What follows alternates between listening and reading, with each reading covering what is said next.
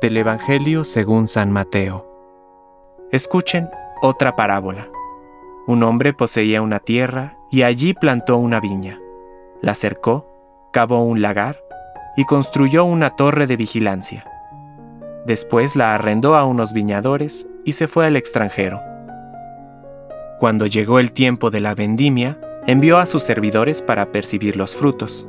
Pero los viñadores se apoderaron de ellos y a uno lo golpearon, a otro lo mataron y al tercero lo apedrearon.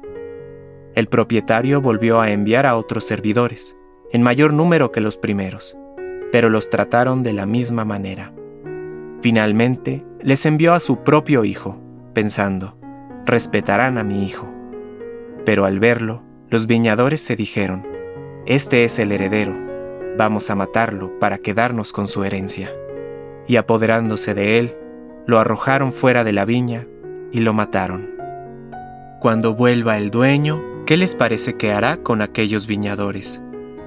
Le respondieron, acabará con esos miserables y arrendará la viña a otros, que le entregarán el fruto a su debido tiempo. Jesús agregó, ¿no han leído nunca en las escrituras? La piedra que los constructores rechazaron ha llegado a ser la piedra angular. Esta es la obra del Señor, admirable a nuestros ojos. Por eso les digo que el reino de Dios les será quitado a ustedes, para ser entregado a un pueblo que les hará producir sus frutos. Palabra de Dios. Compártelo.